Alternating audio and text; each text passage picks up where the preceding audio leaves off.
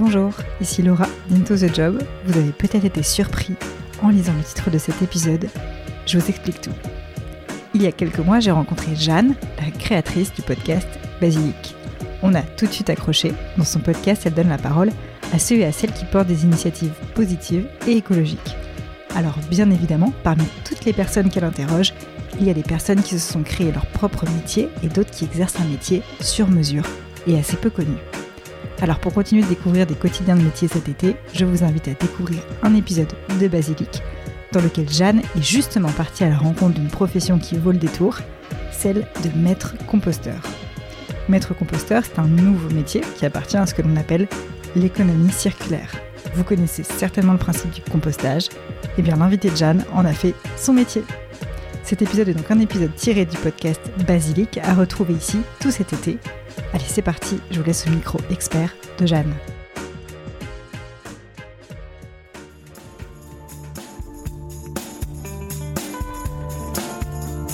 Bonjour et bienvenue.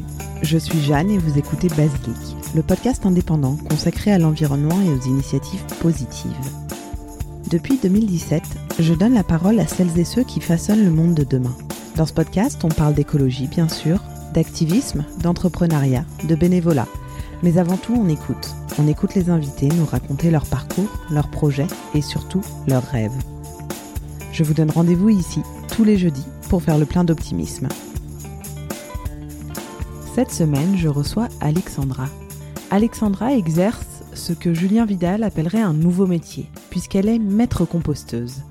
Grâce à ses formations et les accompagnements qu'elle propose, composter n'aura plus de secret pour vous. Dans cet épisode, Alexandra explore avec nous les différents moyens qui sont à notre portée afin de maîtriser le compostage de nos biodéchets. J'espère que cet épisode vous plaira et qu'il répondra à nombreuses de vos interrogations. Si le monde végétal vous intéresse, je vous recommande d'écouter La Voix verte, le podcast de Julie et Laetitia qui vous accompagne sur le chemin d'une vie plus verte. Et maintenant, place à l'épisode de la semaine. Belle écoute à toutes et à tous. Bonjour Alexandra. Bonjour Jeanne. Comment vas-tu? Très bien. Un peu stressée, mais très bien. Tout va bien se passer. Je suis ravie de te recevoir au micro aujourd'hui pour aborder un sujet complètement euh, nouveau chez Basilic. On va parler de compostage puisque tu es maître composteur aujourd'hui.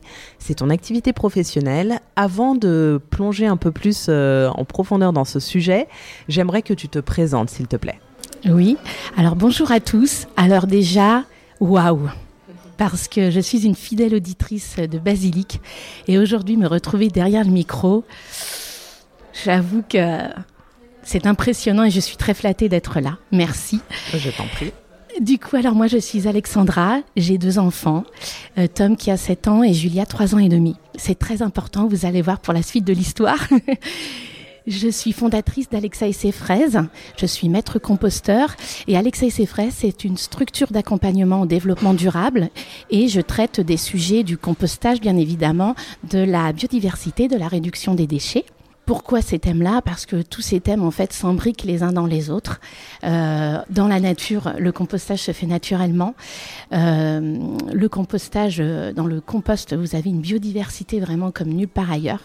Et puis, c'est aussi la réduction des déchets, puisque vous réduisez votre poubelle de, en moyenne 30%. Donc, c'est énorme et c'est un geste, un éco-geste qui se voit tout de suite. Génial, tu nous donnes déjà très envie euh, d'aborder ce sujet. Comme tu le sais, euh, il y a une question que je pose euh, au début des épisodes qui est de connaître le premier geste écolo de mon invité. Alors est-ce que tu te souviens, toi, de ton premier geste écolo? Alors, j'ai toujours été proche de la nature. J'ai vécu à la campagne, enfin, j'ai été élevée à la campagne, j'ai fait, enfin, j'ai toujours été entourée des animaux, etc. Mais mon premier geste, vraiment, qui m'a demandé en plus un effort, ça a été de passer ma fille aux couches lavables. Et là, comme tout adulte qui réfléchit beaucoup trop, j'ai euh, acheté les couches et j'ai mis euh, deux mois et demi avant de les, utiliser. Et après, bien sûr, euh, ça a été très simple quand on s'y met. voilà, et elle ne les a pas quittées jusqu'à la propreté. Mais voilà, c'est mon premier oui, geste impactant. Enfin, je veux dire impactant dans le sens où ça m'a demandé un petit effort. Et pareil, la poubelle sans les couches jetables, c'est impressionnant, quoi, la différence. c'est un geste qui est apparu donc pour ton deuxième enfant, c'est ça? Oui, oui, oui, je me sentais pas encore prête euh, pour le premier. Donc tu dirais que tu as une prise de conscience euh, qui a été liée à cette maternité, à cette parentalité? Alors non, pas à la maternité pour moi. En fait, la petite histoire d'Alexa et ses fraises, c'est qu'un jour, euh, avec mon fils qui avait trois ans et demi, euh, nous sommes allés un dimanche en forêt euh, promener notre petite chienne Little, euh, voilà, mais comme vraiment n'importe quel parent. puis je m'étais dit, tiens, on va prendre un sac poubelle pour ramasser les déchets dans la nature. Et donc on a ramassé beaucoup de déchets. vous pouvez voir la photo sur les réseaux sociaux ou sur mon site internet en, en seulement 30 minutes.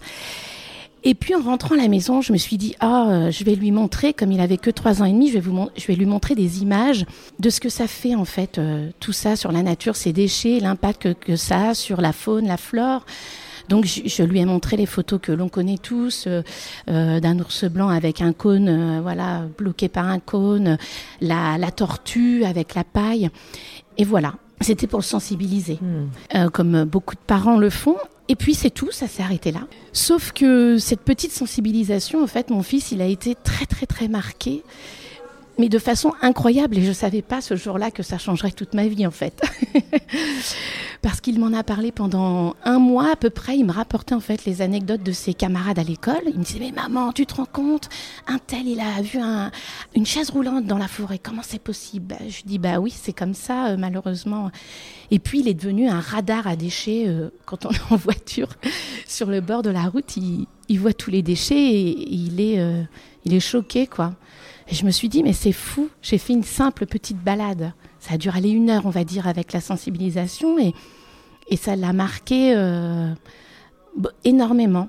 Donc j'ai voulu, euh, je, me suis dit, j'ai envie, j'ai envie de continuer à faire ça, j'aimerais euh, l'inscrire à des activités. Et j'en ai pas trouvé à l'époque. du coup, ma fille était tout bébé à, cette époque-là, elle avait 4 mois, 5 mois.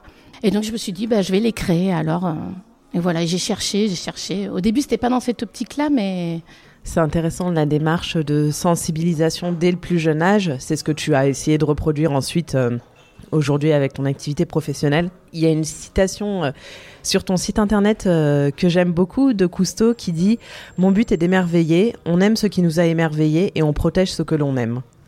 Et finalement, ça synthétise très bien ce que tu viens de nous dire, ton parcours de sensibilisation auprès des enfants, on va y revenir, mais euh, j'avais vraiment envie de, de la mentionner ici pour les auditrices et les auditeurs de Basilique parce que je la trouve euh, très inspirante. Comment est-ce que tu l'as découverte, cette citation? Qu'est-ce qu'elle évoque pour toi? Alors je ne sais plus comment je l'ai découverte exactement, mais pour moi c'est vraiment ça. Je, je trouve que l'émerveillement, quand on aime quelque chose, forcément on le protège pour moi, l'émerveillement, il y a beaucoup de choses qu'on ne voit pas aujourd'hui autour de nous parce qu'on est pris dans notre quotidien. Et quand on sensibilise les enfants euh, à Oh bah tiens, regarde, c'est un petit gendarme.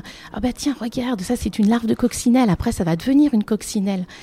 Et eh ben tout ça, ça les, euh, en plus, les enfants sont très curieux. Ils sont dans l'action. Quand je vous ai parlé de mon éco-geste où j'ai mis beaucoup de temps, les enfants ne sont pas du tout comme ça. Ils sont tout de suite dans l'action et c'est ça que j'adore avec eux. Ils se posent pas de questions. Et, après, quand ils aiment, en fait, enfin, même l'adulte, hein, pardon, ça c'est pour tout le monde, mais quand on aime quelque chose, forcément, on en prend soin. Et quand on ne connaît pas, comme le compostage par exemple, qui a encore assez une mauvaise image, quand on ne connaît pas, ben, on n'a pas envie d'y aller, quoi. Et moi, c'est vraiment ça que j'essaye de faire euh, découvrir ou redécouvrir euh, parfois. Ben, mes enfants euh, ne sont pas exemplaires. Hein. Par exemple, ma fille, la première fois que je lui ai mis un verre de terre dans la main, elle l'a tout de suite lâché. Et aujourd'hui, à force d'en voir plein ou de voir une larve de cétoine, c'est très moche en larve. mais quand ça devient une cétoine dorée, c'est très beau. Et du coup, bah, mes enfants, maintenant, ils prennent toutes les petites bêtes dans dans les mains sans avoir, euh, sans être, euh, sans, ils sont, ça les répugne pas quoi. L'idée, c'est de prendre conscience de son environnement, de ce qui nous entoure dès le plus jeune âge. Oui, alors moi, je, trouve vraiment que les enfants, euh, quand on les sensibilise petits, après, ça reste. Je sais pas toi, Jeanne, mais moi, en devenant maman, j'ai plein de souvenirs d'enfance qui me sont revenus, même d'éducation, etc.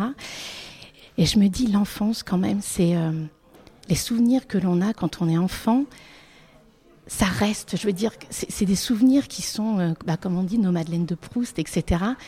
Ça reste vraiment en nous, quoi. Et je trouve que si on sensibilise les enfants très tôt, bah pour eux déjà, d'un, ça sera naturel, et puis en plus, ça sera oui, c'est acquis, quoi. Il n'y a, pas a pas des habitudes qui viendront casser, ou alors de changer leur habitude. Non, pour eux, c'est. Voilà, ça sera naturel de, faire euh, telle chose ou telle chose, de prendre soin de son environnement, de ne pas jeter des choses par terre. Euh, voilà. Aujourd'hui, tu travailles avec des écoles, on, on va en parler, mais j'aimerais d'abord peut-être que tu nous expliques en quoi consiste euh, ton métier, qui est souvent qualifié d'un métier d'avenir, d'un métier de demain et auquel euh, j'ai envie de m'intéresser parce que finalement euh, demain bah, ça, arrive très très vite et, on a besoin d'être sensibilisé à, ces nouveaux métiers. Je ne pense pas aujourd'hui qu'il existe dans les euh, CIO, comment ça s'appelle, les conseils d'orientation, tu sais. Je suis pas sûre qu'il y ait une plaquette sur le métier de maître composteur, mais j'espère qu'il y en aura une très prochainement et donc est-ce que tu peux nous en parler un petit peu oui, alors le métier de maître composteur, alors nous en parlions euh, avant l'enregistrement, malheureusement il n'y a pas de féminin vraiment attitré, donc euh, on va y remédier. Voilà, on va y remédier. Donc euh, maître composteur, c'est une personne qui accompagne dans les projets de compostage. Alors quand je parle d'accompagnement, c'est parce que c'est très difficile aujourd'hui de fédérer autour du compostage, de fédérer par exemple quand je dis ça, c'est fédérer un immeuble entier, enfin un quartier. voilà, c'est plus des, groupes de personnes. Euh, je m'adresse aussi aux particuliers, mais aux particuliers, bon, quand ça, puis même quand on fait des erreurs chez soi, ça ne dérange que, que soi, mais quand c'est dans, dans, des, dans des lieux euh, publics, euh, collectifs, c'est plus compliqué. Donc on est là pour fédérer avec des outils de communication, etc., donner l'envie d'agir, donner l'envie de composter. Et puis, bah, on, on est là pour faire le suivi parce que à 99% de chance, les gens, par exemple, auront des moucherons, des petites, c'est des petites erreurs, mais c'est vrai que même si on apprend euh, les bons gestes, euh, c'est en pratiquant que, que l'on arrive vraiment à, bien composter et, et, à plus faire d'erreurs, etc. Euh, et ça, je le vois, euh, enfin, je le vois tous les jours. Même, euh, même des personnes, par exemple, qui compostent très bien chez elles, qui sont rodées, qui m'ont comme amie, donc qui sont hyper rodées. Et puis pourtant, dans leur école, bah, il y a quand même eu un couac parce que bah, l'équilibre à avoir, enfin, c'est un vrai, un vrai équilibre à avoir. Et du coup, bah, c'est facile de, de balancer d'un côté ou de l'autre. Mais qu'est-ce que ça veut dire bien composter? Alors bah, bien composter, c'est pas composter à l'intuitif. Moi, avant d'avoir la formation de maître composteur, donc c'est une formation euh, euh, qualifiante certifiée par l'ADEME, euh, moi je compostais à l'intuitif, je mettais mes épluchures, je mélange un peu, et voilà, c'est tout. Mais non, le, bien composter, c'est un bon équilibre. Alors là, je vais un peu peut-être vous ennuyer les oreilles, mais c'est un bon équilibre d'azote, carbone, air et eau alors c'est technique dit comme ça, mais moi je vous, je vous rends la vie très simple. C'est vous faites moitié matière sèche, moitié matière humide, vous brassez surtout à chaque apport, et puis vous tapissez votre, euh, votre compost de nouveau de matière sèche. Le fait de tapisser de matière sèche et d'enfouir vos biodéchets vous permettra de ne pas avoir de moucherons, par exemple. Hmm. Voilà, et mais c'est important d'avoir vraiment ces, ces gestes, euh, tout le temps ces gestes-là. Et bien mélanger, et vous verrez la différence. Euh, il y a beaucoup de gens qui ne brassent pas. La dégradation se fait beaucoup plus vite. Aujourd'hui, on veut que tout aille vite. Bah, pour le compost, c'est pareil parce que on m'a déjà dit, mais dans la nature, la pomme, elle tombe et oui. Non, mais je suis d'accord, mais dans la nature, s'il y a un essaim de moucherons, ça dérange personne. Et d'ailleurs, les moucherons en soi, euh, ça ne dérange que nous. Hein, dans le compost, mais c'est pas, pas grave du tout. Ils font aussi leur travail. Mais c'est pour euh, nous, pour euh, l'être humain, euh, voilà, on n'est pas habitué à ça, on ne veut pas ça, on ne veut pas que ça sente mauvais. Et donc, tous ces petits gestes font que ça ira vite, vous n'aurez pas de nuisibles et, vous aurez un bon engrais naturel ultra fertilisant au final. Je ne sais pas si on a pu remonter un peu l'histoire euh, du compostage, mais euh, depuis quand est-ce que euh, l'humain composte ses biodéchets? Est-ce que tu as observé, toi, sur ces dernières années, une tendance favorable pour le compost? Ou au contraire, on a plus tendance à s'en méfier que les anciens? Comment est-ce que ça a évolué? Alors déjà, la, la, formation de maître composteur, elle était Elle existait déjà en Belgique. Après, elle est venue en France autour de 2012. Je m'étais renseignée, c'est la date à peu près qu'on m'a donnée. Et euh, oui, alors c'est un métier, c'est vrai qu'on aurait peut-être dû le dire au début, mais euh, c'est un métier en expansion parce que, en fait, il y a une loi des biodéchets euh, qui est le 31 décembre 2023 où nous serons tous obligés de composter ou d'avoir une solution de tri de nos biodéchets à la source. C'est-à-dire que tout le monde, professionnel et particulier, nous devrons avoir une solution de tri. Alors, peut-être une collecte, peut-être le compostage, à savoir que le compostage, c'est le plus économique. Donc, beaucoup de communes essaieront de choisir, euh, euh, de, choisir cette, euh, cette voie-là. Ce que je vois, c'est que c'est pas du tac au tac. Les gens, ils ont très peur de tout ce qu'on entend autour du compostage, de toutes ces légendes urbaines. Là, ça va attirer les rats, je vais avoir plein de moucherons, je vais pas y arriver, ça va puer. on entend de tout. Et ça va être un dépotoir, etc. Mais la bonne recette que je vous ai donnée, justement, vous n'aurez pas avec cette recette un dépotoir ni, un pourrissoir, comme j'ai déjà entendu. Euh, alors, oui, ça, ça avance. Mais moi, je trouve que ça avance quand même lentement parce qu'il y a des, des agglomérations, parce qu'on est aidé quand même par tout ce qui est communauté d'agglomération, euh, les élus, etc. Il y en a qui sont hyper engagés, qui sont déjà dans cette démarche, qui font, qui le font déjà dans les écoles, euh, dans les cantines, euh, les, auprès de leurs habitants, de, de, de faire des, des, actions de sensibilisation, des, de l'information, des, des, des, formations. Oui, avant de donner un composteur, bah attendez, on va vous former. On va pas seulement vous donner un petit document. Par chez moi, c'est malheureusement c'est encore juste un petit document, et c'est compliqué. Euh, et puis c'est bien d'avoir un interlocuteur. Bah mince, j'ai un problème. Qui est Est-ce que je peux appeler quelqu'un? Est-ce qu'il y a un service après-vente? Parce que c'est vrai qu'aujourd'hui sur Internet, on trouve un peu de tout et, euh, les oranges, euh, ça se composte, ça se composte pas. Euh, au secours, je sais pas quoi. Ça se composte, je vous le dis tout de suite. c'est très simple dans le compostage. Tout ce qui vient de la terre se composte tu réponds à de nombreuses interrogations. Quand on se pose la question, il faut juste se dire ça. Alors bien sûr, quand on débute, ne pas mettre des grosses quantités euh, euh, d'un coup d'un aliment.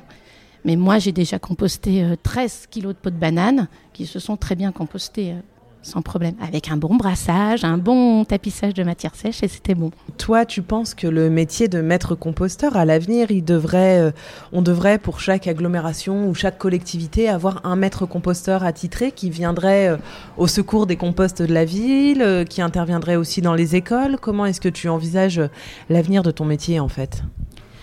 Alors je ça serait bien si, si toutes les agglomérations avaient un maître composteur. Après, je pense que cette personne ne suffira pas. Euh, après, ça dépend bien sûr de la taille de la ville, mais c'est vrai qu'on peut pas. Euh, souvent, ces personnes-là aujourd'hui, elles existent déjà hein, au sein de certaines agglomérations, mais elles n'ont pas que ce poste. Et c'est compliqué de faire des actions de sensibilisation euh, dans les écoles, dans le, au sein même de leur aglo, etc. Donc, il y en a certaines qui font appel à des prestataires comme moi je peux le faire. D'ailleurs, si vous êtes une aglo et que vous, nous écoutez, vous pouvez m'appeler. Et voilà où on vient en renfort, parce qu'en plus c'est vrai qu'il y a des périodes un petit peu plus, un petit peu plus chaudes quoi que, que d'autres. Et voilà, mais c'est sûr que ce serait l'idéal que toutes les aglos aient au moins un maître composteur euh, avec elles, quoi. Et aujourd'hui, toi, ton activité de maître composteur, comment est-ce que ça se, comment est-ce que ça se passe au quotidien? Donc, tu travailles avec des écoles, avec des particuliers aussi, avec des agglomérations. Comment, comment est-ce que ça se passe? Qui est-ce qui t'appelle? Est-ce que c'est toi qu'on appelle? Comment, voilà, comment on en vient à recruter un maître composteur? Alors moi, j'ai contacté pas mal de, de, de collectivités déjà pour savoir comment elles fonctionnaient aujourd'hui. Mais aujourd'hui, c'est quand même pas très développé encore. Comme je disais au début du podcast, je fais, euh, je, traite sur le compostage, mais aussi sur la réduction des déchets, sur la biodiversité. Et déjà, il n'y a, pas, a pas énormément de personnes qui connaissent le métier de maître composteur. J'ai quand même eu euh, enfin, beaucoup de, de, de, réflexions euh, négatives sur, sur, ce, sur ce nouveau métier. Qu'est-ce que c'est que ça On sait plus quoi inventer. C'est pas. Hum, je fais des installations de, de, compostage, mais c'est vrai qu'avec les agglomérations, c'est pas avec elles que je travaille le plus aujourd'hui. Je fais beaucoup dans les écoles. Aujourd'hui, euh, ce que je propose aux écoles, aux, enseignants qui sont intéressés, c'est de pouvoir composter avec quelques classes. Euh, par exemple, dans la ville de Plaisir, on fait du compostage au sein d'une école. On a donc trois classes, à peu près 80 élèves compostent. En fait, ils amènent leurs biodéchets, c'est les biodéchets de leur foyer. Donc quand je dis biodéchets, épluchures, euh, voilà, euh, fruits ou légumes pourris. Euh. Et puis, ils amènent aussi des matières sèches, du coup, pour sensibiliser les parents aussi à la, démarche, à la bonne recette. Donc, ils composent. En plus, c'est des, enfants qui vivent pour la moitié en, habitat collectif, en, appartement. Donc c'est une manière voilà de, composter. cette école-là avait envie de composter. On a trouvé voilà une solution pour pour qu'ils le fassent et, ça se passe super bien. Ils sont très contents et les élèves sont euh, à fond. Pendant la récréation, en fait, ils sont euh, bah, ceux qui veulent découpent un peu de matière sèche, c'est au bon vouloir. Et puis, euh, et puis voilà, ils ont un jour, tous les jours, les, biodéchets vont au compostage, enfin, selon leurs envies. Et il n'y a pas d'obligation, hein, c'est voilà une proposition. Génial, c'est un super, un super projet. J'imagine les enfants hyper content de s'investir euh, de cette façon. Et puis là encore, on est sur une action concrète. J'ai mes déchets à la maison, je les rapporte, je les composte et je vois le résultat puisque après j'ai un bon terreau et je peux euh, planter, jardiner, etc. Quelle est la réaction des enfants quand tu les sensibilises à ces questions-là, quand tu les rencontres pour la première fois euh, Comment est-ce qu'ils réagissent? Alors déjà, quand je rencontre des enfants, je leur raconte toujours mon histoire avec mon fils. Et euh, en plus, parfois, ils ont le même âge aujourd'hui. mon fils a 7 ans, il, il rentre en CE1, donc euh, c'est drôle parfois. Voilà, il, s'identifie tout de suite. Je viens avec des mini-composteurs pédagogiques, donc qui ont une partie vitrée. Du coup, c'est du compost de chez moi à la base. Hein. J'en prends un petit peu et puis ensuite on composte ensemble leurs biodéchets. On fait la bonne recette par petits groupes, par petite équipe. Et puis, et puis j'ai un endoscope. Et ça, l'endoscope, qui est un petit microscope euh, nomade, alors ça, c'est la, chose euh, incroyable de l'atelier parce qu'en fait on voit au microscope toutes les petites bêtes qu'il y a dans, le, dans le compost voilà, que j'apporte. Il faut savoir que dans une cuillère à compost, vous avez 7 milliards d'êtres vivants, de micro et macro-organismes. Donc j'explique aussi ce que c'est, micro-macro. C'est drôle parce que après ce, petit temps là d'observation euh, à l'écran euh, des, petites bêtes, ils ont plus peur de mettre les mains euh, dans la terre. au contraire, ils les cherchent. Ils disent ah mais oui, en effet, on les voit pas. Parce que souvent j'ai des petits cloportes, donc eux on les voit, macro-organismes, mais par contre d'autres choses qu'on ne voit pas. Et du coup, tout, change à partir de là. Même l'image du compostage, du coup, pareil, se développe de façon positive à travers des actions comme ça. Et puis les parents sont super contents aussi. Je sais que quand j'avais mis dans, une crèche, euh, le compostage, il y a des parents qui ont dit ah mais euh, est-ce que ça serait possible que ça qu'on fasse la même chose dans l'école à côté Donc ça serait super, mais bon, après, il faut, faut, que les enseignants soient motivés. Petit à petit, bien sûr, mais euh, c'est vrai que ça, ça, on va dire, ça redore l'image du, du compost. Et, euh, et pour autant, aujourd'hui encore, quand tu parles, en tout cas moi, quand j'en parle avec des amis, de composter, ah bah qu'est-ce que tu fais avec tes biodéchets à la maison euh, tout de suite, euh, on sent que les visages se crispent un peu et qu'on aborde un sujet un peu euh, tabou ou que les gens trouvent ça euh, dégoûtant. Alors moi, je suis pas du tout experte du compost. Quand on vivait en Asie, on avait un bokashi qu'on utilisait à la maison et on utilisait ensuite sur notre euh, terrasse pour les plantes. Et à Annecy, jusqu'à présent, on avait la chance d'avoir un bac à compost en bas de la maison. Donc on mettait juste nos biodéchets et on les déposait dans le bac. Mais ce bac a été euh, supprimé. Donc euh, ta réponse va m'intéresser grandement puisque je me questionne un peu sur quelle est la meilleure stratégie pour composter en intérieur lorsqu'on n'a pas de jardin. Est-ce qu'il y a des options? Est-ce qu'il y a des possibilités? Oui, bah, comme tu l'as dit, c'est vrai que quand on vit en appartement, on se sent un petit peu, euh, on se dit mince, je peux pas composter. Donc il existe, il y a des, de nombreuses agglomérations et je sais que l'agglomération d'Annecy euh, est très active sur le sujet. il y a des, mm, des composteurs de quartier, des composteurs en bas d'immeubles. Euh, donc ça, par exemple, si ça vous intéresse souvent, il faut essayer d'avoir avec vous, de fédérer dix foyers. une dizaine de foyers de voisins. voilà, et après, vous, après, ça se passe avec le, avec le, le bailleur. Après, il faut en parler en réunion. Bon, ça prend du temps, hein, tout ça, mais, mais voilà, essayez de, de fédérer euh, quelques voisins avec vous, si ça vous intéresse. Et puis, et puis de toute façon, même de soumettre l'idée, ça travaille. Il faut, euh, c'est comme ça hein, qu'on avance. Et puis, vous pouvez aussi composter chez vous, comme tu l'as dit, avec le lombricomposteur. Qu'est-ce que c'est qu'un lombricomposteur? C'est un, un contenant. Euh, vous pouvez le fabriquer aussi vous-même hein, en mettant des bacs les uns en dessous des autres et vous intégrez par vous-même les, les lombriques, les vers. Et puis c'est eux qui vont faire le travail avec euh, des micro-organismes aussi qui vont se développer. Euh, et donc avec un lombricomposteur, vous pouvez euh, le faire chez vous. Euh, vous compostez vos biodéchets. Alors il y a quelques euh, aliments qui sont un peu déconseillés. Moi, je ne déconseille rien, comme je vous disais tout à l'heure. Si vous, si, si ça se dégrade dans la nature, ça se dégradera dans votre lombricomposteur ou composteur.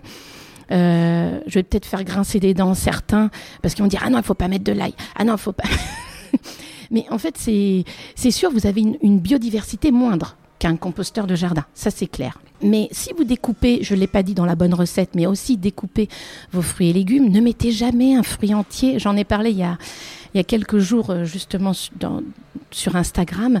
Euh, j'avais euh, dans mon composteur de jardin, j'avais laissé une pomme de terre pourrie, mais entière. Je ne l'ai pas découpée.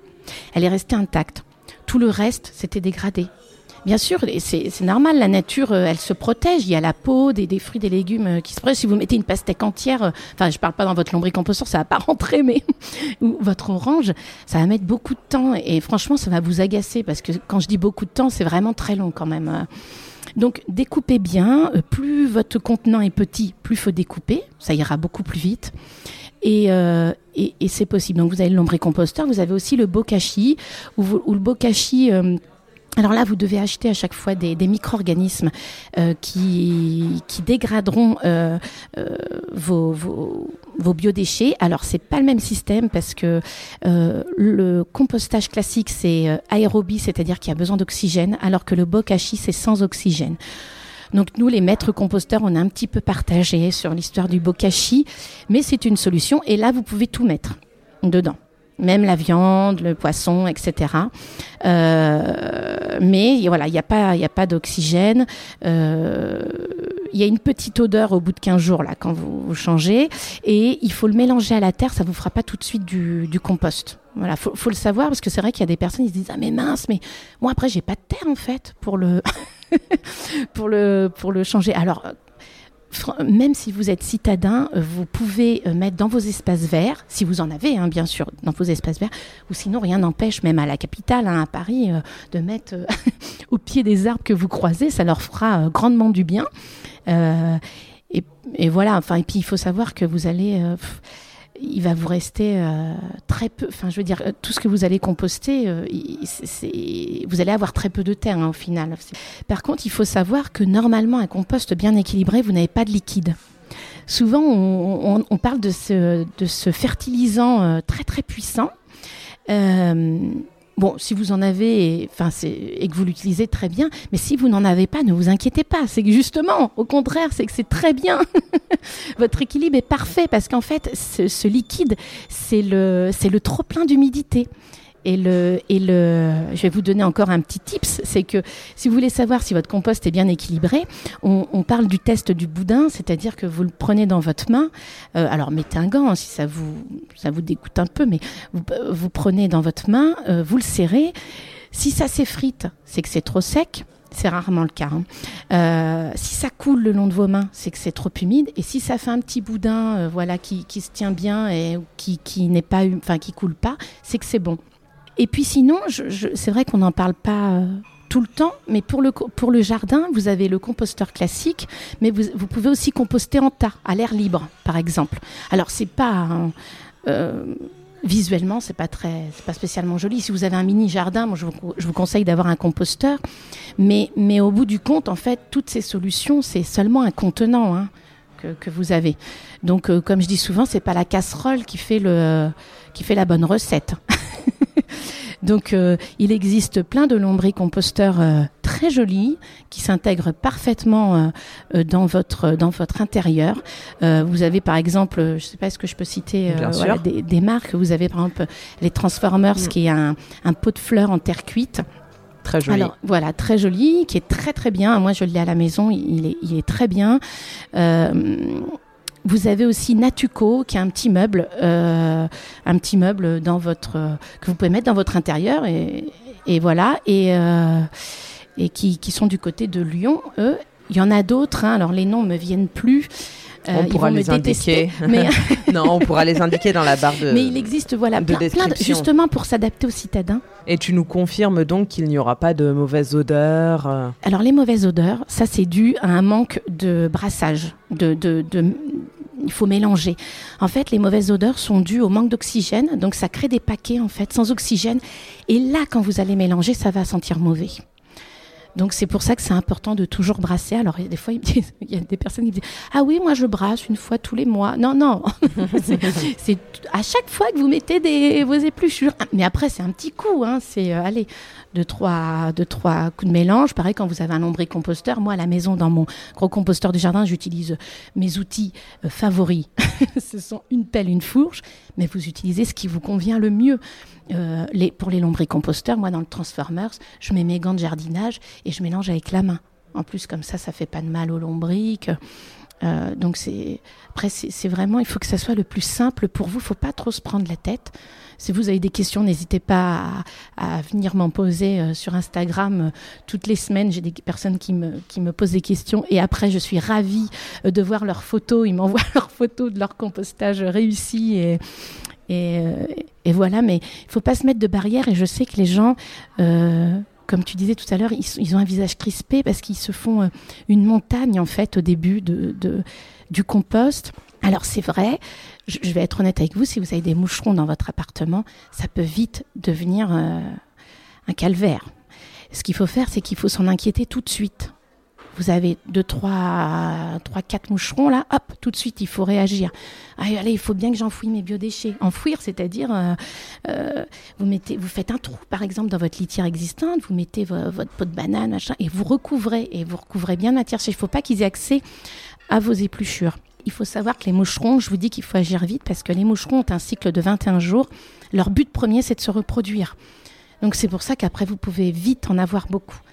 Et, euh, et puis bah après, euh, euh, bon idéalement, bah, si vous avez un petit balcon, un, petit espace, c'est de le mettre à, cet endroit-là. Enfin pour, c'est de, si vous n'avez pas d'espace, c'est de bien ouvrir la fenêtre si vous avez des moucherons pour qui, que les adultes s'enfuient quoi, et qui pondent pas. Voilà. Super, bon là on a plein de bons conseils pour pouvoir commencer à, à composter, mais euh, c'est chouette parce que je voulais vraiment en discuter avec quelqu'un qui maîtrise le sujet pour que tu nous rassures sur le fait de pouvoir composter euh, en appartement, que c'est possible, comme tu le disais aussi, et c'est une très bonne idée de se rapprocher des voisins pour éventuellement mettre en place un composteur euh, de quartier. Moi, j'espère, je rêve que les constructions futures euh, adoptent euh, ce système de buanderie partagée et de composteur partagé. Ce serait franchement fantastique. Mais en attendant, ça peut être à l'initiative de chacun. Il ne faut pas, faut pas avoir peur d'aller voir ses voisins pour, pour leur proposer ça. Je, je, rebondis là sur ce que tu dis. En plus, c'est un très bon vecteur de, lien social, le compostage, parce que euh, j'espère vous faire sourire, en tout cas quand j'en parle, ça fait toujours sourire les gens, mais vous avez les, vous avez les apéros compost. C'est-à-dire que quand on composte comme ça de façon euh, assez importante, quand on est plusieurs foyers, ça peut faire tout de suite des gros volumes. Donc après, vous avez, euh, vous avez un bac où c'est en cours, votre compostage en cours, et puis il y a un bac où on laisse, on appelle ça maturer le compost, on le laisse se reposer. Mais bon, il faut bien faire le transfert entre ces deux bacs. Donc c'est pas, ça demande des bras, ça demande voilà quelques coups de fourche. Et du coup, pour rendre l'activité un peu ludique et sympa, et donc on, organise des apéros compost. Et ça permet bah, de connaître son voisin un petit peu mieux, euh, de boire un coup, de rigoler, euh, que les enfants jouent, de faire euh, voilà, de de, de, de, faire le transfert et puis après de faire ses, plantations. Voilà, donc c'est un, très bon vecteur de, lien social et ce qui manque encore aujourd'hui, malheureusement. Et en plus, c'est un éco-geste pour moi primordial parce que vous allez voir tout de suite les bénéfices de composter. votre poubelle, elle ne va plus sentir mauvais puisque vos biodéchets, comme je vous le disais, c'est le fait qu'il n'y ait pas d'oxygène ou euh, que ça sente mauvais. Donc vous allez, vous allez, euh, ça ne va plus puer, ça ne va, votre poubelle, elle ne va plus couler, euh, elle, sera moins lourde, et ainsi de suite. Donc c'est vraiment, pour moi, c'est ultra important de, de composter.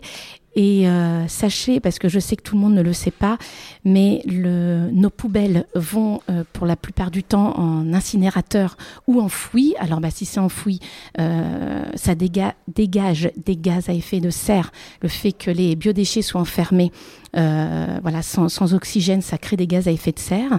Donc ça c'est la première chose si c'est euh, enfoui. Et si c'est incinéré, nos biodéchets sont composés à 85% d'eau. Donc brûler de l'eau, est-ce que c'est simple? Non. Je ne pense pas. Donc ça demande beaucoup plus d'énergie mmh. à l'incinérateur qui est à peu près dans les 1200 degrés. Donc quand il y a 80% d'eau, en ce moment là, vos melons, vos pastèques, etc. Mmh. Euh, je trouve que oui, c'est un geste euh, très très important. Et comme tu as dit, à la, à la portée de tout le monde. Euh, après, ça prend le temps. Ça prend le temps qu'il faut. Ça peut prendre du temps, mais en tout cas, on peut, on peut tous essayer déjà pour commencer euh, quand on en a euh, envie. Euh, merci beaucoup Alexandra, c'était très intéressant. Je suis vraiment hyper hyper contente d'avoir pu enregistrer cet épisode avec toi.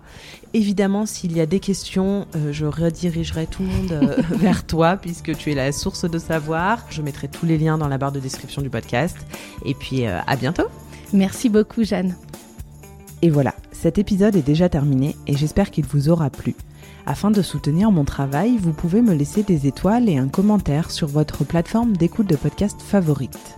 Je vous remercie d'avoir écouté cet épisode jusqu'au bout et vous donne rendez-vous jeudi prochain pour un nouvel épisode. Et d'ici là, prenez soin de vous.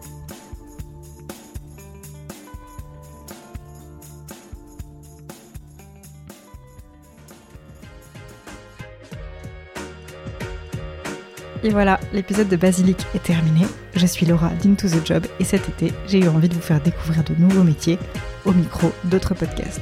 J'espère que ça vous a plu. Si c'est le cas, abonnez-vous à Basilic. Basilic, ça s'écrit B-A-S-I-L-I-C, comme l'herbe aromatique. Vous y entendrez plein d'initiatives super et d'autres métiers sur mesure qui agissent pour un monde meilleur. Et bien sûr, abonnez-vous à Into the Job si ce n'est pas déjà fait. À très bientôt